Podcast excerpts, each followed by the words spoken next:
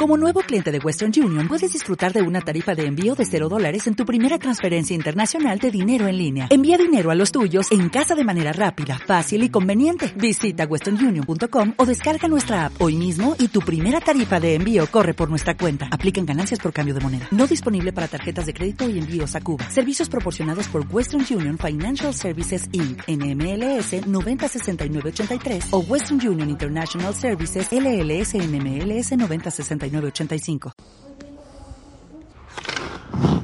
Pasamos ahora eh, al tema de todo lo que fue lo que se llama la emancipación.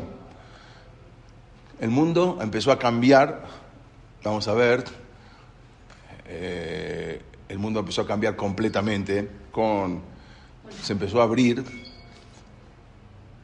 Estados Unidos, fue la independencia de Estados Unidos, Napoleón empezó a liberar todos los guetos, empezó lo que fue la Revolución Francesa. Pero un, poquito antes, eh, vamos a hablar, eso, eso lo vamos a hablar si Dios quiere la semana que viene, todo lo que es la Revolución Francesa, la emancipación, Napoleón, los judíos, obvio, siempre con respecto a lo que pasó con el pueblo de Israel. No es que voy a hablar de Napoleón y todas las guerras napoleónicas, sí, vamos a hablar, pero lo que, lo que va acerca del pueblo judío, todo lo que tiene relación.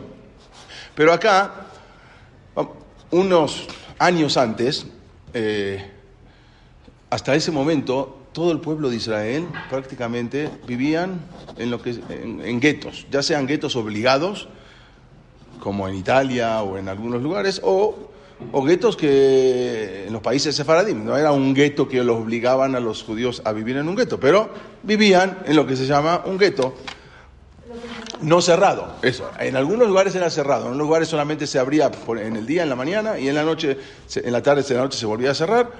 Y en otros lugares eran, eran un gueto como un auto gueto que se hacían, pero estaba abierto eh, completamente.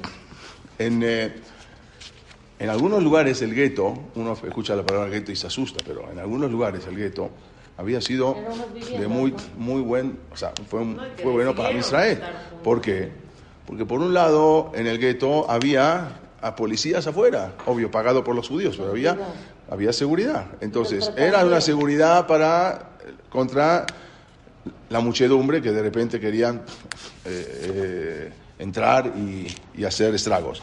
Era, por otro lado, era un resguardo para la asimilación, porque estaban en un gueto, no, salían, eh, salían a trabajar, pero tenían que volver en la noche. Entonces, en por ejemplo, en Verona, en, Italia, el gueto fue muy benéfico. ¿Por qué? Porque se mantuvieron ahí los judíos, lo mismo en, en Venecia, en muchos lugares. Entonces, uno escucha la palabra gueto y dice, uy, gueto encerrado, ¿no? Pero al final, al final de todo fue bueno estar ahí y, y no fue que luego cuando se abrió es justamente lo que va a pasar, lo que vamos a ver ahora y la semana que viene es cuando se derrumbaron las paredes del gueto que fue lo que sucedió. ¿En año? Perdón. Ahora, ahora vamos a hablar todo, ahora, viene todo. Ahora vamos a ver todo, eso lo vamos a ver ahora.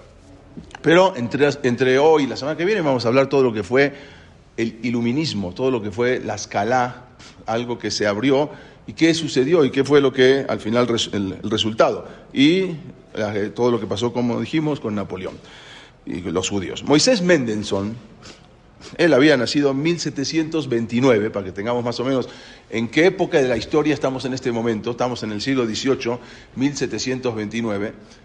Hay que acordarse que esta clase la habíamos empezado desde, desde el siglo I, pero ahora estamos ya siglo XVIII. Eh, y igual son todos casos diferentes, son todas eh, clases que podemos estudiar cada una por separado. Él era un judío ortodoxo, el nombre de él era Menachem Mendel, o Menachem Mendelssohn. ¿no? Menachem Mendel es el rey de Lubavitch. El, nombre era Menachem Mendel. Son es hijo de Mendel, ¿no? Menachem Mendelssohn.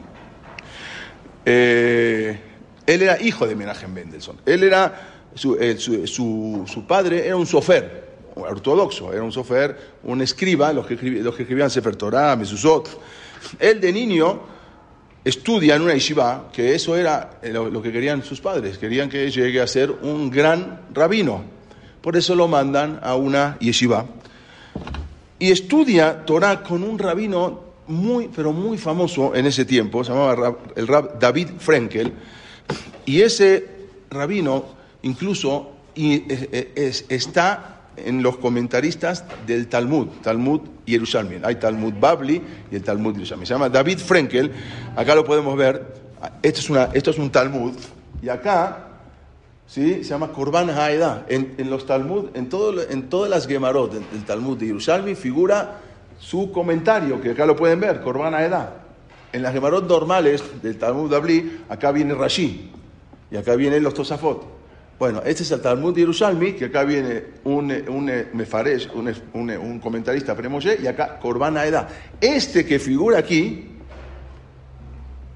ese era el Rab, el Rab y el maestro de Moshe Mendelssohn. O sea, era, estamos hablando que no era cualquier cosa. Estudiaba con, estudió con uno de los comentaristas del Talmud, como lo podemos ver acá. Pero el estudio del Talmud eh, de Moshe Mendelssohn, ya era un joven, se había hecho un poco insuficiente. Él quería más, era muy inteligente. Entonces quería más, quería aprender más. El Talmud ya no le bastaba. Entonces, eh, por lo tanto, comenzó a estudiar otros estudios, estudios filosóficos. Especialmente se metió a estudiar el Rambam, el Rambam Maimónides, lo que se llama el Morene Bujim. Morene Bujim es Guía de los Perplejos o Guía de los Descarriados. Es un libro filosófico que en algún momento en España eh, se había prohibido estudiar ese libro.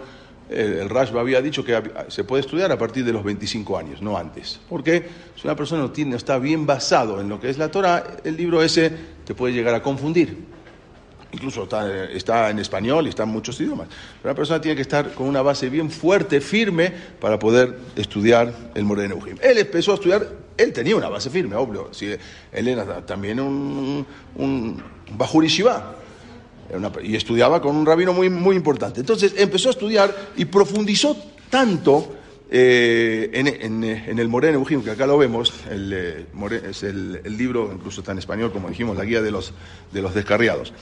Eh, cuando su maestro, David Frenkel, lo llamaron a ocupar un puesto de, como rabino principal en la comunidad de Berlín, en Alemania, vivían en, eh, ellos vivían en un pueblo, un pueblo era una, ciudad muy chiquita, la ciudad eh, se llamaba Dessau, Dessau, pero ahora lo llamaron a una ciudad muy importante, la ciudad de Berlín. Entonces lo llamaron al rabino y él se fue con su rabino a Berlín y ahí se las, se las rebuscó para poder, se las arregló para poder sobrevivir. No era que uno iba a una yeshiva con penimia y ahí tenía toda la comida y para dormir y todo, no era como hoy en día. Entonces él trató de rebuscársela y se fue a Berlín junto con su rab, el, eh, el David Frenken, el Corban Aela. El mismo Mendelssohn, en una ocasión, él reveló, una vez dijo, que había profundizado tanto a la luz de la vela, tratando de entender el Morene Bujim, tratando de entender la guía de los descarriados, que hasta se quedó jorobado. Mendelssohn era una persona muy chaparrita, muy, de muy eh, corta estatura, más o menos hasta acá, y, ahora vamos a ver, y jorobado. Y de tanto, de tanto estudiar y profundizar en el Moreno Bujim, que se quedó, él me dijo, se quedó jorobado. Luego, tampoco le fue suficiente con estudiar el Talmud Yerushalmi, y el Morene Bujim, la guía de los descarriados, sino que también siguió estudiando ya otras ideas, otras culturas. Hay que tener en cuenta que en ese momento no había otras ideas y otras culturas. Eh, eh, era lo que dijimos desde un principio, un gueto, era cerrado. Era estudiar un poco lo que era la primaria y después estudiar Gemara, eh, eh, Mishnah, eh, Mishnah, Gemara y después salir a trabajar y el que no, y el que tenía capacidad para, para llegar a ser rabino, entonces se quedaba a estudiar. Pero él empezó a abrir un poco todo eso y, como dijimos, aprendió entonces otras culturas, aprendió entonces como autodidacta el lenguaje universitario, porque antes la gente no hablaba, estamos hablando en Alemania, la gente hablaba yiddish, la gente salía del gueto y no sabían hablar. Como hoy en día, eh, a veces en Williamsburg, en Estados Unidos, los Hasidim, salen un poco de ahí y no, y no saben muy bien hablar inglés. O sea, se les dificulta. Ellos, ellos hablaban yiddish, yiddish, yiddish. Y saliendo no sabían, más que, más que yiddish no sabían hablar, entonces no tenían manera de comunicarse. Pero él sí aprendió como autodidacta, algo que incluso en esa época estaba prohibido para los judíos. ¿Sí? aprender materias, aprender eh, eh, diferentes eh, culturas. Y así fue progresando y progresando hasta que llegó a cartearse con uno de los más eminentes filósofos de la época.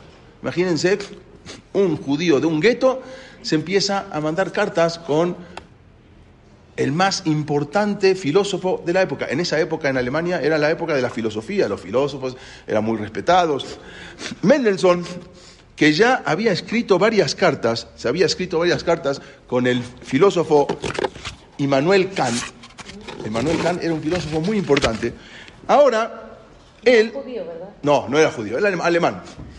Él, ahora, eh, había oído que este filósofo iba a presentarse en una universidad y él quería escuchar su cátedra. Él quería ir a la universidad. Acuérdense que estábamos en un gueto, era un gueto, en, los judíos vivían en un gueto, no salían de ahí y ahora él empezó a salir al mundo. Como autodidacta se instruyó, se empezó, empezó a mandar cartas con este filósofo Emmanuel Kant y ahora él se enteró que va a venir a una universidad este filósofo. Entonces quiso ir a presentarse. Mendelssohn quien era de una estatura muy baja, su cabeza un poco desproporcionada con su cuerpo, no, no, era, no había una proporción, era jorobado, es decir, que no tenía muy buena apariencia, jorobado, estatura baja, pero acá lo podemos ver en, esa, en, esa, en ese dibujo cuando se encuentra con este Immanuel Kant. Pero esa mala impresión que daba, eh, esa mala impresión que su cuerpo causaba, quedaba olvidada completamente apenas abría su boca y hablaba. Porque tenía una manera de hablar impresionante. Entonces le escuchaba, lo veía una vez, pero cuando lo escuchaban hablar ya se olvidaba de todo, o sea, de, la, de su apariencia. Era un hombre que tenía eh, unas cualidades impresionantes, una educación increíble, o sea, era una persona muy, muy refinada, aún que, como dijimos, salía, salía de un gueto. Tenía una, una serenidad, tenía, al hablar, tenía un equilibrio, tenía un razonamiento que dejaba impresionado a todo el que lo escuchaba. Era algo impresionante. También acuérdense lo que dijimos en un principio. Era, era un Bajuri Shiva, muy calificado, de un eh, alumno de un rabino de lo más grande, de comentarista del Talmud. Por lo tanto, Moisés Mendelssohn se presenta en la universidad. ¿Para qué? Porque él quería encontrarse con este filósofo que él ya se carteaba anteriormente con este filósofo Immanuel Kant. Y también ya tenía su nombre, la gente, nadie lo conocía, pero sabían que un judío eh, filósofo, eh, Moisés Mendelssohn, el judío filósofo, así le decía. La gente escuchaba, nadie lo conocía. Un testigo, un testigo de, de aquella ocasión, relató lo siguiente. Un judío de pequeña estatura y jorobado, con una pequeña barba puntiaguda, entró a la sala de conferencias de la universidad sin preocuparse mucho de los presentes. No le interesó, obvio que un judío no podía presentarse en ese lugar, le tenían prohibido. No obstante, iba caminando con pasos temerosos. O sea, este fue el que relata un testigo presencial. Él cuenta que este judío iba caminando con, pasos temerosos y eh, ya que nunca un judío había entrado a ese lugar. Era la primera vez que un judío entra a esa universidad. Se quedó parado cerca de la puerta de entrada, en las últimas filas, como que no quería él aparecer, no quería figurar, este se quedó ahí parado en las últimas filas. Eso de por sí ya era una osadía. ¿Por qué? que un judío entrara al aula magna, que un judío entrara a la, a la, sala de conferencias de la universidad, ya de por sí era una falta de respeto. Él entró, pero se quedó en la puerta. Pero pronto comenzaron las burlas, cuando se dieron cuenta que había un judío, que no sabía ni quién era, pero se la apariencia, un judío. Y luego esas burlas pasaron a los silbidos, a silbarlo, a agucharlo. Y luego le preguntaron, ¿qué haces aquí tú, judío? Él Mendelssohn entonces le respondió, tranquilo, sereno, que él había venido a conocer al filósofo Kant. Él quería conocerlo. Eso provocó una risa, un bullying de todo el público, una burla de toda la concurrencia, algo tremendo. Todos empezaron a reír. Sin embargo, cuando de repente aparece el filósofo Kant, en el salón, todo se transformó en un silencio absoluto y se calmó todo ese desorden, porque ya ahora llegó el filósofo, que todos querían escuchar, entonces ya nadie le interesó que éste esté ahí, burlarse de él. La conferencia de Kant tanto entusiasmó a todos que ya se olvidaron de la presencia del judío que estaba ahí atrás. Ya, la gente ya está pensando en la conferencia, ya no está pensando en el que está sentado o el que está parado ahí atrás. Entonces sucedió algo que todos se quedaron con la boca abierta, todos se quedaron sorprendidos. Cuando terminó la conferencia, el filósofo Immanuel Kant, con paso lento y decidido, se dirigió hacia la última fila. Y después de haber mirado al judío, intercambiando algunas palabras con él, le dio la mano y luego lo abrazó. La gente que estaban ahí no podían creer. Al judío está abrazando, al judío está saludando.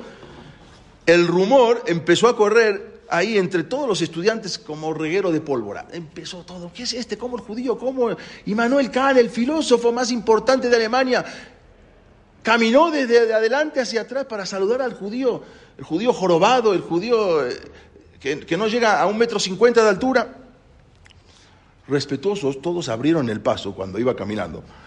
Cuando, los dos sabios eh, ah, entonces, ¿qué pasó? Cuando vieron eso, entonces todos empezaron a decir, es Moisés Mendelssohn es el judío filósofo de Berlín. Ahí todo el mundo se dio cuenta. No había antes eh, las fotos, aunque tenemos las fotos de él, pero en ese momento no había. Entonces, eh, todo el mundo recapacitó y dice, ah, este es el famoso judío de Berlín que no conocíamos, el que se escribía cartas con, con los filósofos. Entonces, todo el mundo recapacitó. Entonces, respetuosos, abrieron el paso cuando los dos sabios de fama mundial abandonaban abrazados la sala. Y todos los alumnos se paran y ellos dos salen. Eso fue el comentario de toda Alemania. Un hecho inaudito. Que el filósofo Kant venga y le, y le rinda pleitesía a el judío Moisés Mendelssohn. Y así comenzaba una nueva época. Esto no se había visto nunca, porque el judío era el judío del gueto, el judío era el que salía, el que trabajaba, el que comerciaba, volvía al gueto y se acabó. Y de repente empiezan a salir y de repente él empieza a salir.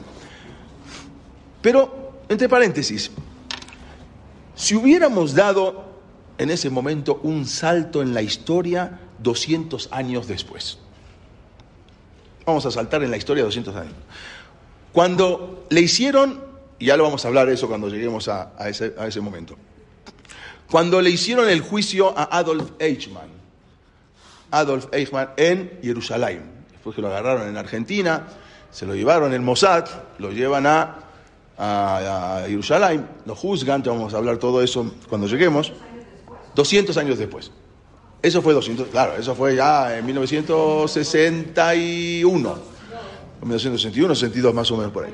Estamos, acá estamos hablando de 1750. Entonces, si vamos a saltar 200 años después, cuando el mismo en el juicio este mismo Adolf Eichmann, en el juicio, que en el momento que lo estaban juzgando en Jerusalén, varias veces dijo que su ideal era el filósofo Kant. Y uno de sus libros favoritos eran del filósofo Kant. Y los que creían entonces que darle la mano a un filósofo de esa magnitud como Kant era lo máximo en esa época, como había proclamado la Revolución Francesa, que era una más adelante, un poco más adelante que la Revolución Francesa había dicho eh, igualdad, libertad y fraternidad. Es lo que vamos a estudiar la semana que viene. ¿Qué hubiesen dicho si 200 años más tarde hubieran visto que un asesino consumado tenía al lado de su cama el libro de este mismo Kant que le dio la mano y abrazó al judío? Entonces, ¿qué hubiesen dicho? Porque el judío abrazó a Kant y el filósofo, pero el mismo este asesino es el que tenía su libro favorito, que era el libro de Kant. En ese momento lo veían algo impresionante, los judíos que puedan eh, saludar a este filósofo. No era un filósofo antijudío, obvio, pero los que leían y los que tenían su libro de cabecera eran este tipo de gente. Los maestros Los maestros, él eh, tuvo maestros importantes de Mendelssohn, fueron Israel Samoj, eh, le enseñó matemáticas, otro que le enseñó latín, otro que eh, Aaron que le enseñó inglés, francés, y lo introdujo en la, filosofía de Leibniz y de Wolf. O sea, él empezó ya con todo, empezó con filosofía, matemática. Si bien, si bien él era un judío ortodoxo, como dijimos, era un Bajur Yeshiva. Los papás lo habían mandado a la Yeshiva para que él llegue a ser rabino se había ido, se había ido de la Shiva. Si bien era un judío ortodoxo, no obstante, las nuevas ideas que Moisés Mendelssohn introdujo ocasionaron que los judíos alemanes abandonaran la observancia de la Torah. Él no era, no podemos decir que era su intención, pero el resultado fue lo que vamos a hablar en esta clase. A pesar de que él no lo había hecho de una forma intencional, de querer que los judíos abandonen la Torah. Pero Mendelssohn, sin embargo, fue el responsable de la reforma, cuando empezaron a reformar lo que es la Torah. Y no solamente fue el responsable de la reforma, fue el responsable del bautismo de los judíos alemanes, que vamos así como de la destrucción espiritual de una gran parte del pueblo judío hasta hoy en día. Y vamos a ver, y ahora vamos a analizar, analizar esta clase. Había muchas cosas. Sí, pero también responsable de que vamos a, lo pintamos muy negro. Ahora, ahora vamos a ver las dos cosas. O sea, también es el responsable de que nosotros hoy podamos ir a la universidad. Sí, por eso. Es el responsable que no vivamos. Muy bien. Es el, o sea, también hay que verle el ah, vamos, Por eso en esta clase vamos a ver las dos cosas. Esta clase ahora tenemos una, ahora vamos, vamos a ver las dos cosas. Él no hizo Vamos a ver, vamos a ver ahora, vamos a analizar todo, justamente, son, dos clases, no es una, tenemos que analizar, hay que ver todo completo y después analizar cómo termina todo. Nunca él hizo nada con intención, pero vamos a ver, y él abrió lo que eh, hasta ese momento estaba totalmente cerrado. Vamos a ver todo eso. Había muchas cosas que hay que saber, que en verdad Mendelssohn no creía, aunque él era un judío ortodoxo. Por ejemplo, el hecho de que nosotros siempre sabemos que Bení Bejorí, el pueblo judío, es el pueblo elegido. Él decía, no, el pueblo judío no es el pueblo elegido, es todo, es un pueblo como los demás. Entonces, esa era una manera de pensar que tenía. Por otro lado, había otra cosa, la tierra prometida, Eres Israel. En ese momento no había Eres Israel. Estábamos ya, tenía ya 1700 años que estábamos fuera de Eres Israel. Él decía, o la idea, o la idea, por ejemplo, eh, que todo está contenido en la Torah, como decía el, eh, como decía el Gaón de Vilna. El Gaón de Vilna, cuando pasamos a estudiar el Gaón de Vilna, vimos que el Gaón de Vilna estudió todas las materias. Solamente medicina habíamos dicho que no estudiaba, porque si iba a estudiar medicina, entonces iba a estar todo el día ocupado curando a la gente. Entonces, por eso no quiso estudiar medicina. Pero, ¿qué, es? ¿qué materias de matemáticas, geografía, tenía eh, ciencia, toda la, porque él decía que todas esas materias son importantes estudiarlas para poder entender a fondo la Torah. Se necesita estudiar todas las materias para poder entender la Torah. Él decía, y esta era una de las cosas que siempre se le reclamó a Moisés Mendelssohn, él decía que un judío debía rezar en su casa, pero en la calle debía ser parte del eh, de la cultura con el geltim. O sea, judío en tu casa, ¿sí? Y en la calle tienes que ser diferente. Judío en tu casa y hombre en la calle. Vamos a ver a qué se refería. Israel no, eh, no, en ese momento, aunque ya empezaban un poco el sionismo, pero en ese momento él decía, ellos no, no, decían que había que ir a la tierra prometida, ni tampoco en la llegada del Mashiach, decían, eh, ni tampoco en la reconstrucción del Betamigdash. Como que no era necesario, como podíamos llegar sin todas esas cosas, podíamos eh, llegar a, a, Kadosh Baruj sin, sin esas cosas. Vamos a ver que eso resultó en el reformismo, que él no es que creó el reformismo, pero de ahí salió. Su filosofía era eh, él decía, Mendelssohn sentía que la Torah era solamente un libro de rituales y observancias, pero la conducta ética y moral debía determinarse según los ideales de la ilustración, abrirse. Ilustración quiere decir, la escala es, eh, viene de dos palabras, viene de segel, de inteligencia, y también viene de luz. Entonces, la ilustración, por eso se llama los iluministas la ilustración. Su filosofía era la siguiente, cuanto más los judíos fueran como los alemanes, más serían aceptados por estos. O sea, los alemanes no aceptaban a los judíos porque no éramos como los alemanes.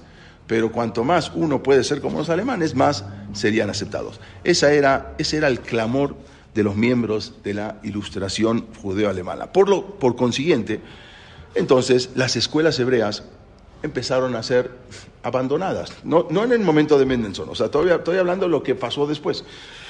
Y en su lugar fueron establecidas nuevas escuelas con un nuevo plan de estudios que desprovistos de todas las materias religiosas. No es que tenían materias religiosas y aparte tenían otras materias, no, sino que se empezaron a abandonar las materias religiosas e y se incluyeron todas las demás materias y ya no estudiaban nada de lo que es eh, religión, Torah. Mendelssohn y Hein y todos los eh, y los que siguen después de, que fueron los principales, vamos a hablar de eso, los reformistas, los eh, Mendelssohn escribió un comentario al Humash en idioma, en un idioma alemán clásico, usando letras hebreas con la, intención era introducir a los judíos al idioma alemán, porque los judíos, como dijimos, no sabían hablar alemán. Vivían en Alemania, pero no sabían hablar alemán. Los que vivían en Polonia no sabían hablar polaco. Los que vivían en Rusia, en Rusia no sabían hablar ruso. Era yiddish. Un poquito diferente el yiddish en cada país, pero era yiddish. No sabían, saliendo ya no sabían hablar más nada. Hagan de cuenta que estamos aquí y no hablamos español. Hablamos puro, puro hebreo o puro ladino. Bueno, ladino es español. Entonces él eh, introdujo, Moisés escribió un comentario, un comentario al Humash.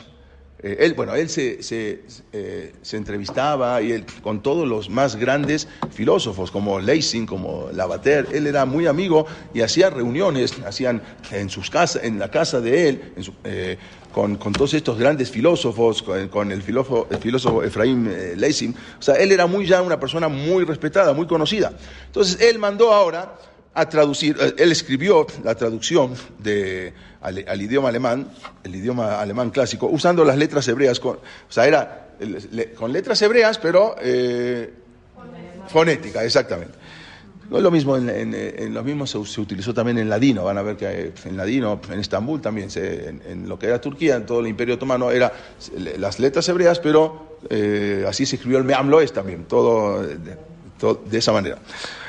Bueno, Moisés Mendelssohn falleció en 1786. Justamente su esposa también falleció.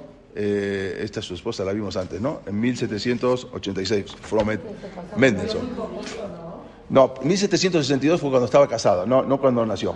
Sí, de, de, 1762 hacia 1980. Creo que nació en 1737, algo así. Bueno.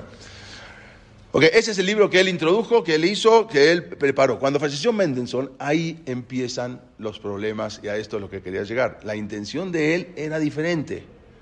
Lo que pasa que se siguió, ahora vamos a ver. Cuando él fallece, cuando Mendelssohn fallece, su alumno David Freinlander era alumno y sucesor de Mendelssohn.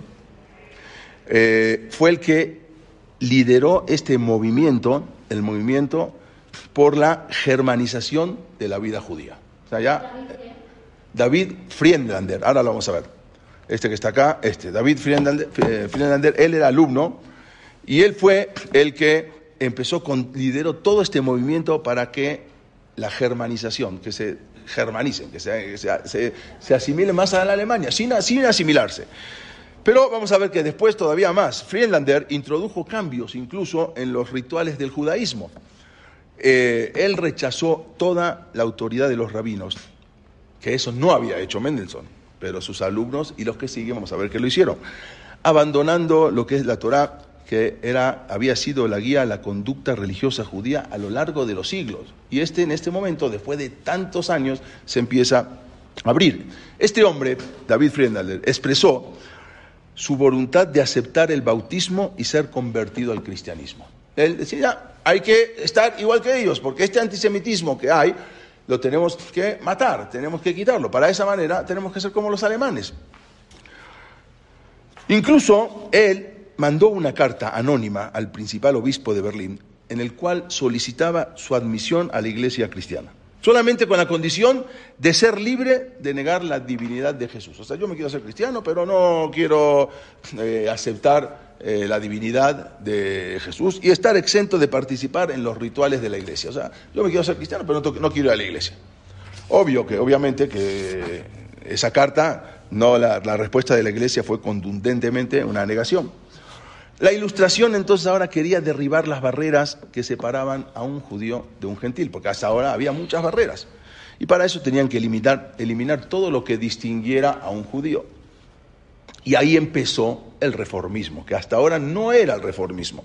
Hasta ahora era una apertura, pero ahora se fue más hacia lo que es el reformismo. Ahí empecé el reformismo y en lo referente, en eh, más adelante vamos a ver que el reformismo en lo referente a las prácticas religiosas era como el cristianismo, sin la aceptación de la Trinidad.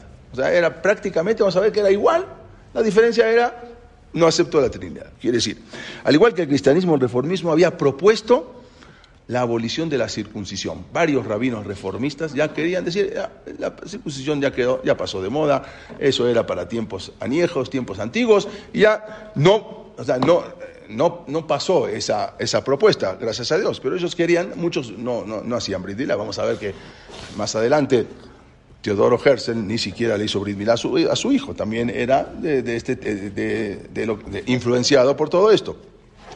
Cuando, con respecto a, la a las festividades judías, primero habían sido, fueron modificadas y luego prácticamente fueron anuladas. Los Yom los todos días se, se, prácticamente anulados. Así también el día de Shabbat, se volvió un día simbólico.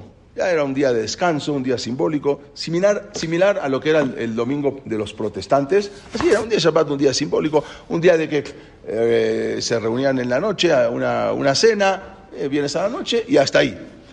Propusieron, de hecho, también hubo una propuesta, eh, los, los, judíos reformistas más extremistas, porque había reformistas, ahí están los conservadores, que después salieron como que se dieron cuenta que los, que los reformistas eran, fueron demasiado lejos, entonces se formó un nuevo movimiento conservador, que es no tanto como los reformistas, un poco menos, vamos a verlo también. Entonces, incluso, como dijimos, se propuso por los eh, judíos reformistas más extremistas trasladar, trasladar el Shabbat al domingo. O sea, ya, lo que el día de descanso Shabbat, ya sea el domingo, que no sea el sábado. Pero, mientras que otros celebraban el Shabbat, como dijimos, únicamente con un servicio por los viernes, el viernes en la noche. Es un servicio como uno va a veces a un, a un barco y bueno, el service, eh, Shabbat, service, el, el, viernes en la noche y una vez yo fui y era, y era en la capilla, ahí iban a hacer el, de verdad. Dije, bueno, a ver qué, me imaginé que era reformista, dije, voy a ver, llego y adentro de la capilla, ahí era el, Shabbat service.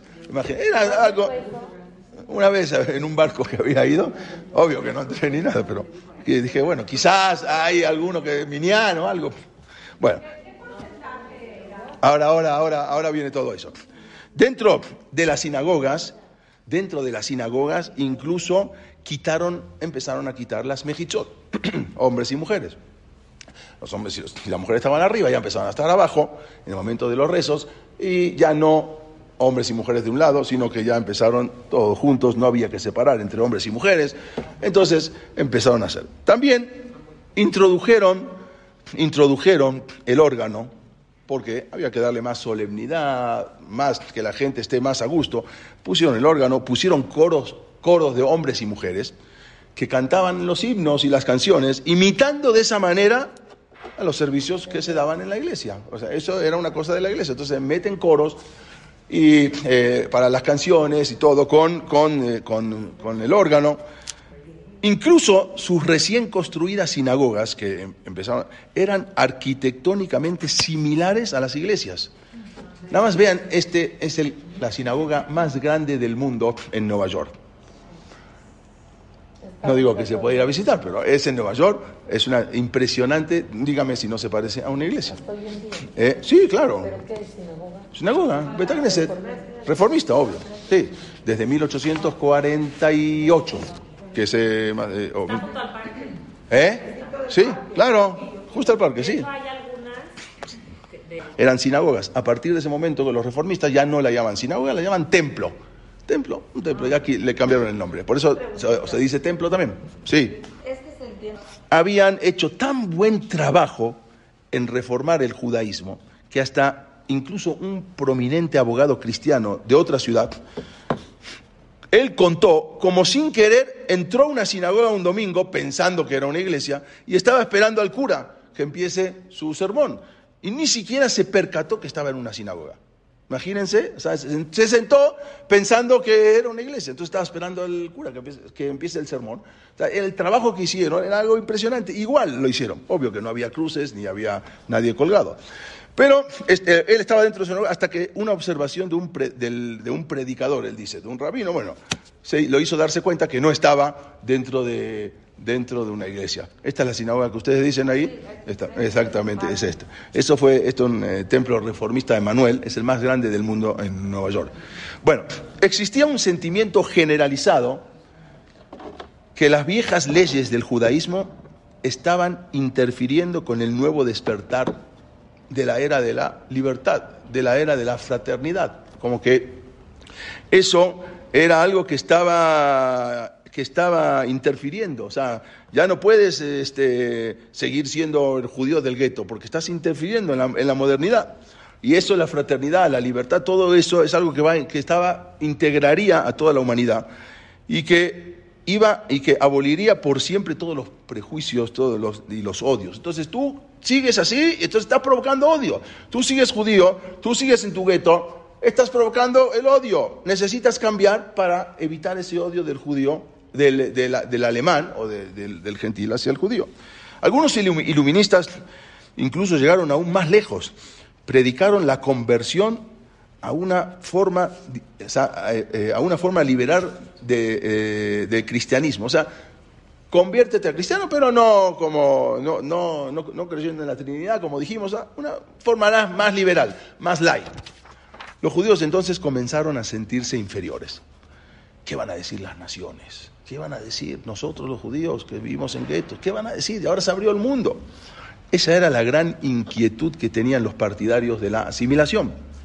De la misma manera, como había sido para los helenistas en los tiempos de los antiguos griegos, igualito, se repetía se volvía a repetir, porque ahora querían reformar. Fueron más, no fueron solamente, como tú dijiste, a las universidades y estudiar materias, estudiar ciencias como el Gaón de Vilna y como grandes jamín de la Gemara y de todos que eran astrólogos, matemáticos, científicos y todo. No, ahora es un paso más. Era llegar a la asimilación, para que no nos odien, ser igualito que ellos. Entonces, ese es el paso que dieron los que siguieron después de Mendelssohn. No Mendelssohn, como dijimos, pero él abrió eso y desgraciadamente lo interpretaron mal. Un poco más adelante, en el siglo XIX, se promulgaron leyes en diferentes estados alemanes que dictaban la igualdad de los derechos de los judíos, cosa que hasta ahora nunca se había dado. Desde, desde, la creación de Alemania. Nunca tuvieron esos derechos los judíos. A partir del siglo XIX se les da los derechos a los judíos. Por lo tanto, los judíos tuvieron acceso a las universidades, tuvieron acceso al ejército y a todas las profesiones, logrando un gran éxito, porque si al judío les abre las puertas, inmediatamente se va para arriba. Entonces tuvieron un gran éxito cuando les abrieron todas esas puertas. Como había escrito Heinrich Heine, Heinrich Heine era, el, eh, era un judío no observante que también eh, eh, agarró la corriente reformista, que pasó a ser el poeta más famoso de toda Europa. O sea, les abrieron las puertas y pasó a ser el poeta más famoso de Europa. Y quien expresó lo siguiente. Él dijo así, el boleto de admisión para los judíos a la cultura europea era el bautismo. O sea, tú quieres comprar un ticket, un boleto a la cultura europea, entonces tenías que pasar por el bautismo. Si no, no te iban a ver bien y si no, la gente no te iba a respetar, te iba a hacer de lado. Desgraciadamente, durante el siglo XIX, 250.000 judíos compraron ese boleto de admisión para entrar, bueno, para poder entrar en la sociedad europea y convertirse al cristianismo. Como dijimos, algunos no, algunos más light, sin los santos y sin la Trinidad y sin todo eso, pero tuvieron que pasar por ese lado. Un historiador alemán eh, se llamaba Theodor Mommsen, él era un gran amigo de los judíos, escribió en esa época lo siguiente. Un hombre en el siglo XIX sentía la necesidad de convertirse en cristiano del mismo modo que un hombre en el siglo XX sentía la necesidad de aprender inglés. O sea, así escribo. O sea, era lo, como uno quiere, quiere aprender inglés, quiere estar. Entonces, esa era la necesidad que la gente quería en ese momento para convertirse. Un historiador judío, uno de los más famosos historiadores judíos, Simón Dubnov, se lo considera como el más grande historiador judío de la época moderna. Tiene un libro de la historia judía que, eh, de 10 tomos. A pesar de, bueno, de sus conocimientos, él no era un hombre ortodoxo, estaba alejado de la Torah. Él escribió 10 tomos una gran, con una gran cantidad de datos históricos, eh, que ahí eh, muchos historiadores sacan cosas de ahí. y él escribió toda la historia del, pueblo judío desde el principio hasta la Segunda Guerra Mundial. Él murió él murió víctima del holocausto en, el año 1941 eh, en Riga. Eh, entonces, él murió aplastado en las vías del tren en su cabeza. Bueno. Entonces, él, en, el noveno tomo, Simón Dubnov analiza el judaísmo alemán. Ahí uno puede ver, yo lo tengo el libro en mi casa, se analiza lo que era el judaísmo alemán en ese momento y el movimiento reformista del siglo XX. Estamos hablando de los años... Eh, de los años mil, eh, más o menos, todo, todo lo que es el siglo XX. Antes de la Ascalá, antes de la, de la Shoah, obviamente, porque ahí ya él murió. El movimiento reformista, nace, él escribe que nace en Alemania en base a un complejo de inferioridad, como dijimos que tenían los judíos, ya que veían a sus antiguas sinagogas y a sus rabinos intolerantes como una visión cerrada de las cosas. O sea, no, se abren, con ese judaísmo atrasado del gueto que ya no existía, porque ya se habían derribado, porque ya había varios años que ya el gueto no existía, las paredes del gueto se habían abierto. Entonces el judaísmo los avergonzaba. ¿Por qué? Porque se sentían bulleados, como dijimos. Así, ¿Se acuerdan cuando estudiamos la época de los helenistas? Ellos sentían así y no, podían mostrar con orgullo frente a la sociedad gentil ese judaísmo al cual ellos también querían frecuentar con, la sociedad gentil. De allí vino la idea de que la salahot, todo lo que era la salahot, estamos hablando ya de los reformistas, y las leyes, los dinim, habían sido hechos por un judaísmo de gueto y para un judaísmo atrasado. Toda esa salahot ya era algo para gente atrasada, pero hoy en día las puertas del gueto ya no están. Hoy en día las puertas del gueto ya no existen, entonces hoy en día podemos ser mucho más laicos.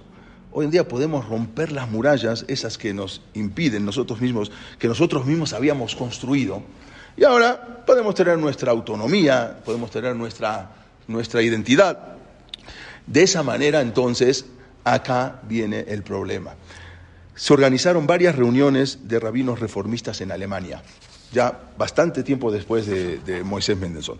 Una de esas reuniones que se organizaron, eh, eh, reuniones de rabinos reformistas, se llevó a cabo en la ciudad de Brunswick, en Alemania, duró del 12 al 18 de junio de 1844.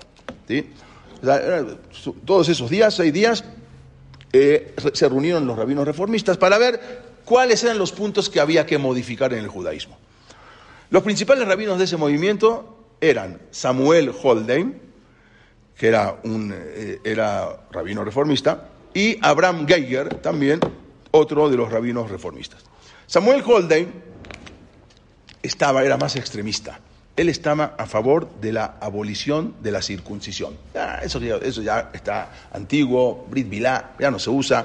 ¿Para qué quiere firmar? Igual que los eh, aunque este eh, Abraham Geiger, que él había estudiado con Rabbi Shimshon Rafael Hirsch, entonces él no estaba a favor de la eh, abolición de la circuncisión. Pero este rabino, sí, supuestamente rabino Samuel, Samuel Holden, él estaba a favor de la abolición de la circuncisión y propuso, como habíamos dicho, el traslado del Shabbat al domingo. No se aceptó, no se llevó a cabo.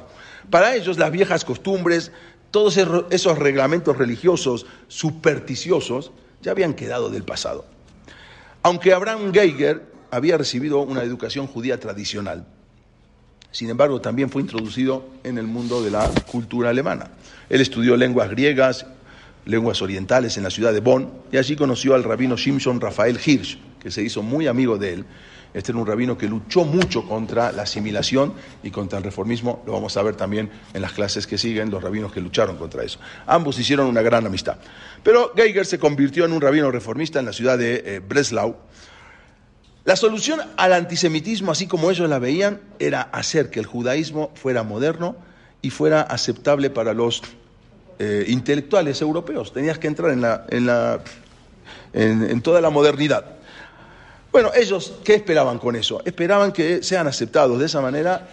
Ellos querían librar el antisemitismo. Esta, ellos veían, esa es la manera de librar el antisemitismo, es hacerse igual que ellos. Creía que la gente odiaba a los judíos porque los judíos actuaban extrañamente, tienen cosas raras. De repente están en el templo y salen todos a hacer Catalebaná afuera, hacen todos a ver al sol. Cosas raras que la gente decía, bueno, esto. Entonces hay que librarse de todas esas cosas raras para que puedan ser aceptados. Entonces comenzaron con algunas innovaciones que justificaron dentro del marco existente de la Daja. Algunas de las oraciones fueron modificadas para leerlas, como dijimos, en lengua alemana. O sea, se cambió el Sidur y se puso ya directamente en fonética o en lengua alemana. También se introdujo en las sinagogas, el, como dijimos, el órgano para hacer algo más decoroso. Muchos de los judíos tradicionales europeos no tuvieron problemas en empezar a cambiar.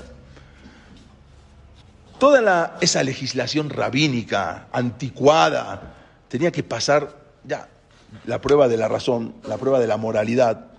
Ya tenía que, ya no era aceptable, decían ellos. También en las reuniones esas eh, de esos eh, llamados rabinos se recomendó la abolición de las leyes dietéticas del kashrut.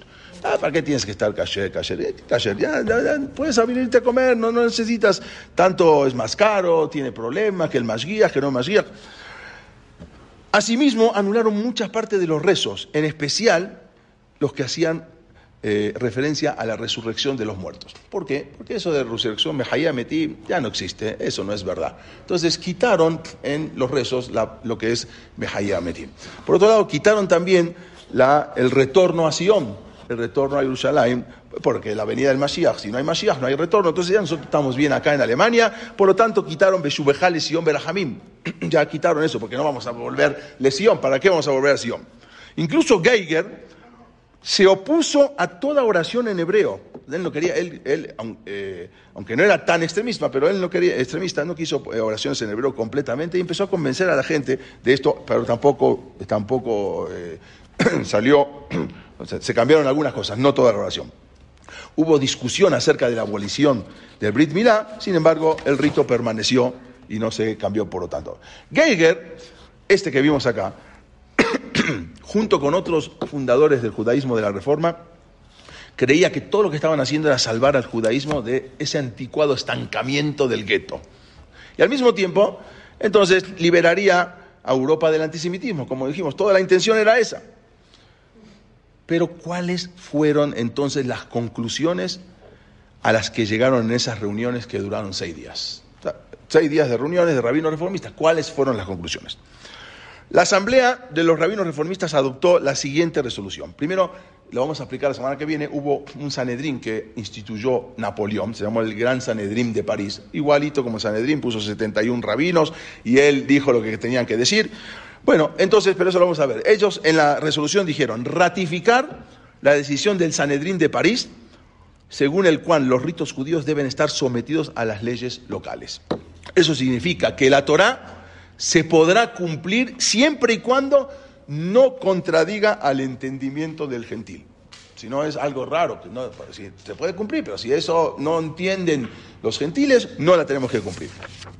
Segundo, autorizar perdón, o sea, que los ritos judíos estén sometidos. Se, eh, que se dictaminó en esa reunión fue autorizar el matrimonio mixtos entre judíos y cristianos. ya tenemos que autorizar, eso ya no es, eso, eso ya quedó.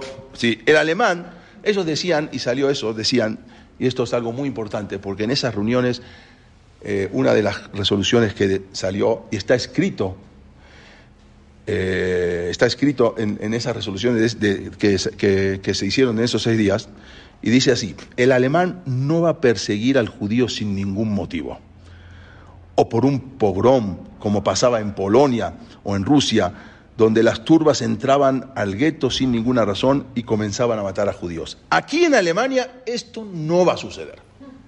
Eso fue una de las cosas que se dictaminó. No en vano llaman a Alemania el país del orden y del método. El alemán no va a hacer sufrir al judío en el momento que éste levante su cabeza.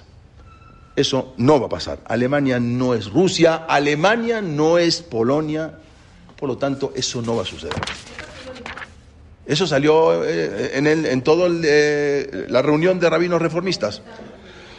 Cuando el rabino reformista Geiger escribió un Shulchan Aruch, él hizo un Shulchan Aruch especial, ya con diferentes alajot el famoso Shulchan Aruch de Geiger. Él escribió un Shulchan Aruch, este era un Shulchan Aruch especial para judíos asimilados, para la última generación de judíos.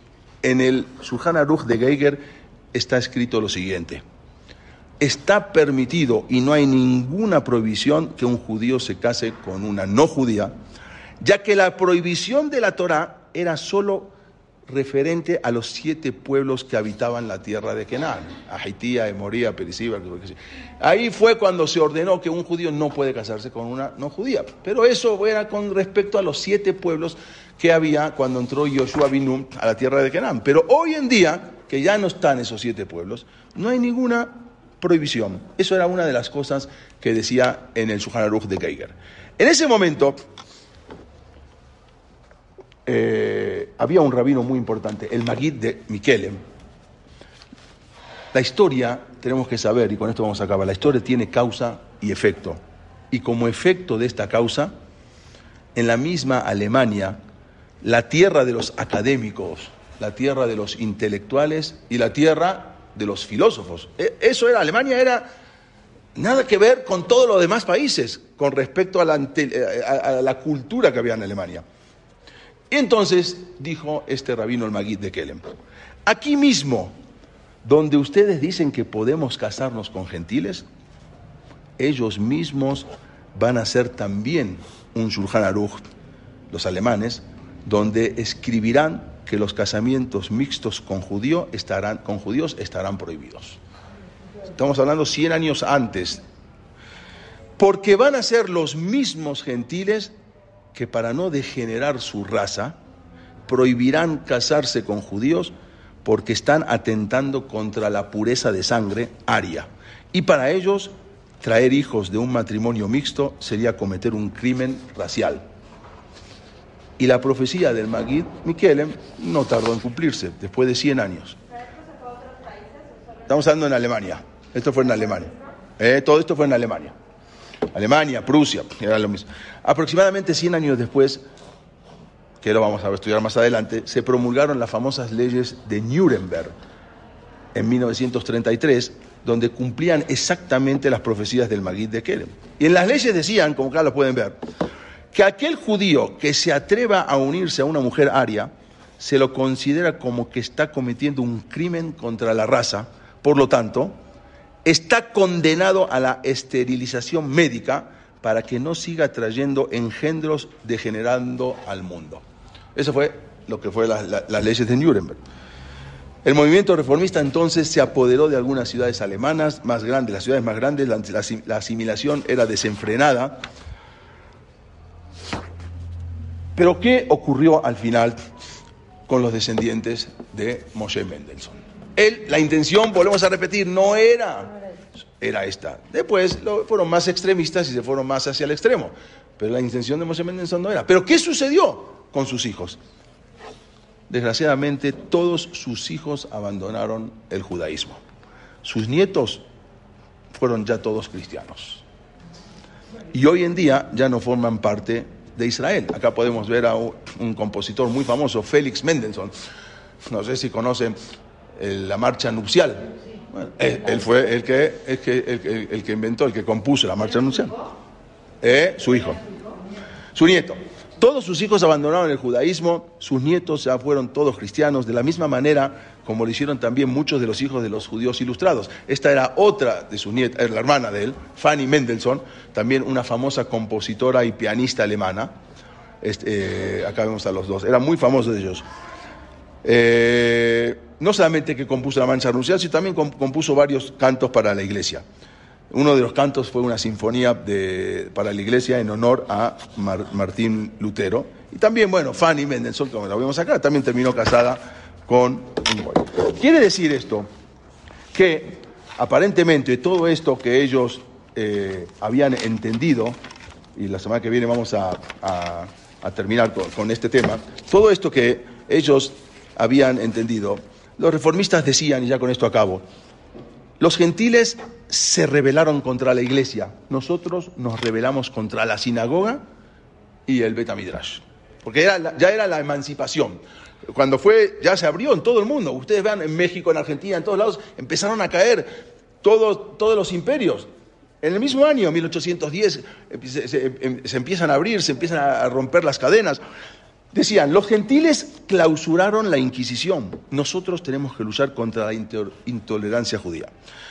La Revolución Francesa predicó contra la superstición, contra la ignorancia. Nosotros también tenemos que hacer lo mismo contra las supersticiones judías, contra el Shabbat, contra el Kashrut.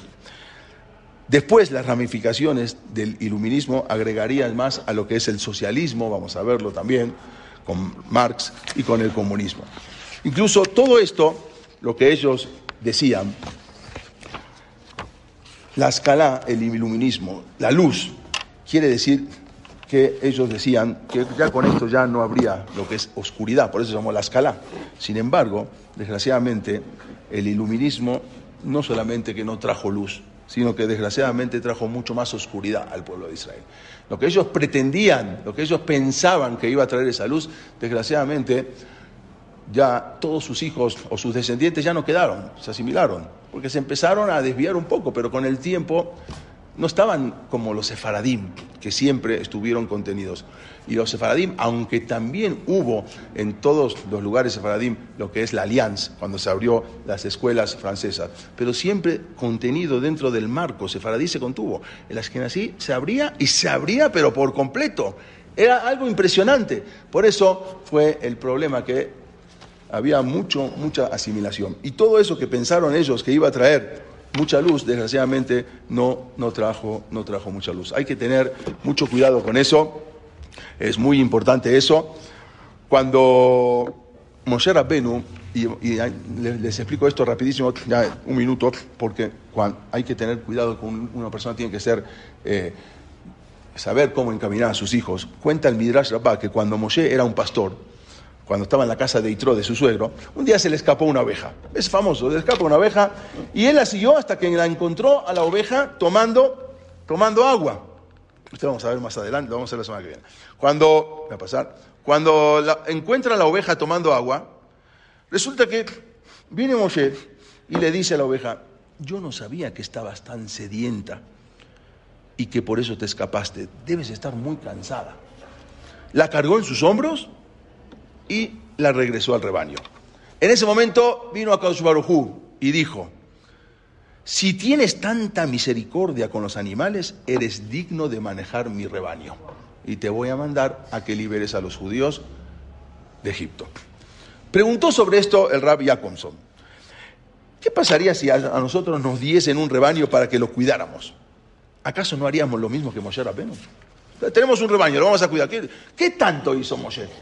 Porque una oveja se le escapó, la fue a agarrar y le dijo a la oveja, ¿por qué tanto? Nosotros no haríamos lo mismo. Si un animal se escapa, siendo que nosotros somos pastores, ¿no deberíamos ir por él a buscarlo? Ya que somos responsables del animal. Y por eso fue elegido Moshe como líder del pueblo judío. Nada más por ir a buscar una ovejita. Y aunque digamos quizás que Moshe era muy compasivo, pues ya que, ya que le, le habló al animal, ¿Acaso no cualquiera que vea un animal sediento no va a tener compasión de él? ¿A un gatito no le vas a poner un poquito de agua, un poquito de leche? Claro que sí. Entonces, ¿qué fue lo que Hashem vio en Moshe para escogerlo como el líder de su generación? Ah, porque el Midrash está de este motivo. Vamos a analizar las palabras que dijo Moshe. Moshe dijo, yo no sabía que estabas tan sedienta, debes estar muy cansada. Moshe sintió que él la responsabilidad, se sintió responsable y a la vez culpable por no haber puesto atención a lo que necesitaba esa ovejita, para darle lo que ella necesitaba. Y por eso el animal se escapó del rebaño. Las ovejas, el rebaño, por naturaleza, siempre están juntos. Las ovejas no se escapan. Las ovejas no se alejan, van juntas. Pero al ver Moshe que una se alejó, pudo haber pensado, bueno, esta es una oveja rebelde. Se alejó porque es una oveja rebelde. Sin embargo, cuando encontró a la oveja junto al río, entonces Moshe le dijo, fue mi culpa que te alejaste del rebaño y no eres una oveja rebelde, sino que en realidad estabas sedienta y yo no te di lo que necesitabas. Eso fue la palabra de Moshe.